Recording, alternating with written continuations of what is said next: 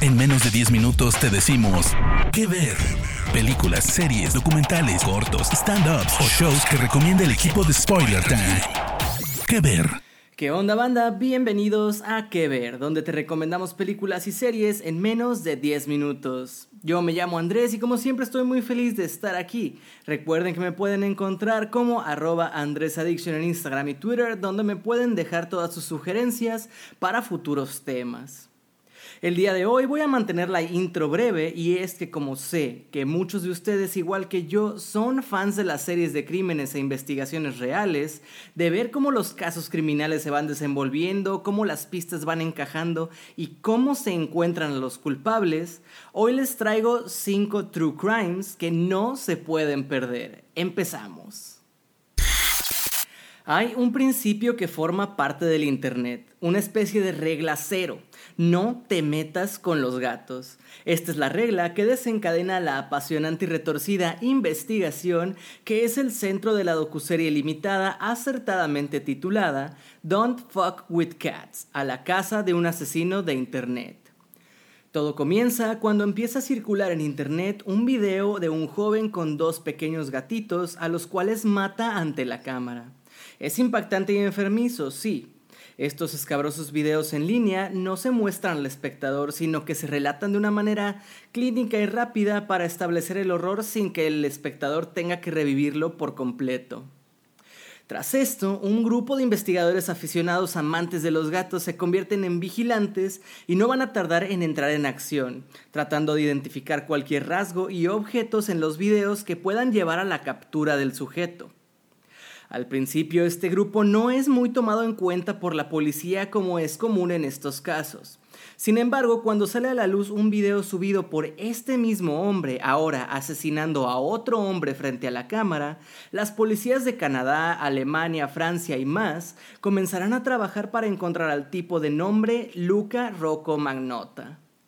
La serie es un gran retrato del doble filo que el Internet puede tener en estos casos, pues si bien este grupo de aficionados tuvo una participación elemental e innegable en la captura de Magnota, primero apuntaron sus dedos a un joven sudafricano inocente que después de todo el acoso terminó suicidándose. Don't Fuck with Cats está disponible en Netflix. La docuserie de seis episodios titulada Justicia para el pequeño Gabriel es una de las más difíciles de ver. La serie detalla el horrendo abuso y muerte de un niño por culpa de su madre y su padrastro, monstruos que lo encerraban en la alacena, le daban de comer arena de gato y le apagaban cigarros en la cabeza, y eso solo es el comienzo. Fue una noche de mayo en 2013 cuando la policía respondió una llamada del 911 sobre un niño que no reaccionaba.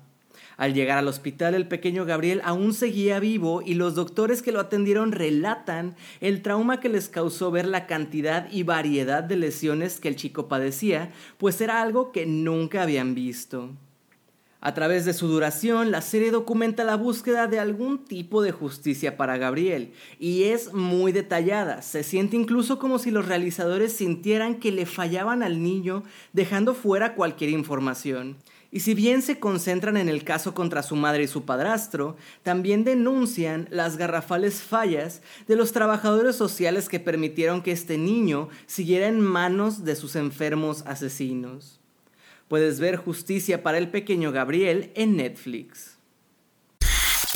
Pasamos ahora al documental Madre Muerta y Querida, que para mí tiene uno de los giros más increíbles.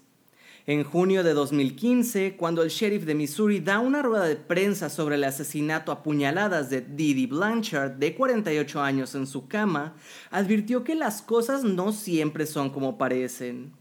Esto porque la hija de Blanchard, Gypsy, enferma crónica y en silla de ruedas, era una de las principales sospechosas, pero el aspecto más impactante del caso es que Gypsy podía caminar y el catálogo de enfermedades por las que había sido tratada a lo largo de sus 19 años era pura mentira. La película presenta un acto de madre e hija en el que Gypsy Rose era prácticamente una rehén. Su madre Didi no solo la sometió a cirugías y tratamientos innecesarios para dolencias fantasmas de la niña, que incluían leucemia, distrofia muscular, epilepsia y parálisis de la cintura para abajo, sino que también le ocultó su edad cronológica e insistió en que era discapacitada. Sin embargo, en su adolescencia, Gypsy vio a su príncipe azul en Nicholas Godellon, un joven con síndrome Asperger a quien conoció por internet y con quien comenzó a desarrollar una relación, y posteriormente planear el escape de su casa y de su madre, lo cual no salió para nada bien. La noción de homicidio justificado es uno de los complicados dilemas que aborda esta docuserie, así como la cuestión de Gypsy Rose, que con su voz de niña ya en la cárcel dice en una entrevista, ¿por qué nadie pudo darse cuenta de esto antes de que se pusiera tan mal? Madre Muerta y Querida está disponible en HBO Max. Abducted in Plain Sight es uno de los documentales de crimen real que más coraje me han dado. En él nos presentan una historia de supervivencia de una niña que fue secuestrada no una, sino dos veces por un amigo de la familia. El caso incluye elementos de chantaje, lavado de cerebro, incendios, amenazas de muerte y abducción alienígena. Sí, todo eso en un solo caso, real.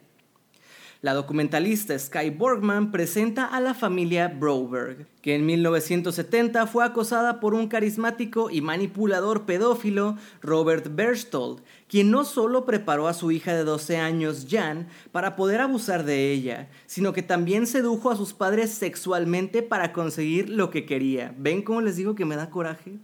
Berchtold secuestró a Jan y huyó a México, pero sus padres confiaban tanto en este amigo y vecino que no llamaron a la policía hasta muchos días después. Es el primer momento en que se podría juzgar a los padres de Jan. Pero se hace también notar el contexto de esta época donde eran muy ingenuos, en la que la palabra pedófilo no era ni un concepto común. Así que ¿cómo podría cualquier padre imaginar los designios que este hombre tenía sobre su joven hija? Su maldad era completamente inconcebible para ellos. Al fin y al cabo, era un hombre tan bueno que tenía también esposa e hijos. Aunque está llena de revelaciones escandalosas, cada una más impactante que la anterior, la serie no cae en lo sensacionalista, sino que en su lugar, Borgman hace gala de una brillante inteligencia emocional desplegando la historia en íntimas y desgarradoras entrevistas individuales con Jan, sus padres, sus hermanas y el perturbado investigador del FBI que sigue atormentado por el caso. Abducted in Plain Sight se encuentra en el catálogo de Netflix. La presencia de El acosador nocturno, que da nombre a esta docuserie, aún puede sentirse en la conciencia colectiva de Los Ángeles, pues hemos visto cómo Richard Ramírez se ha colado en múltiples temporadas de series como American Horror Story de Ryan Murphy, y es el asesino del que habla este documental. El cineasta Tiller Russell entrevista a Gil Carrillo y Frank Salerno, legendarios detectives de homicidios del Departamento del Condado de Los Ángeles, y dos figuras clave responsables de llevar al acosador nocturno ante la justicia. El documental nos trae la construcción del caso y del perfil criminal, como se encuentran detalles como una huella de un zapato edición limitada o casquillos de bala desechados o registros dentales extraños y presenta una progresión metódica a la que Russell se adhiere y que hace a este documental muy entendible.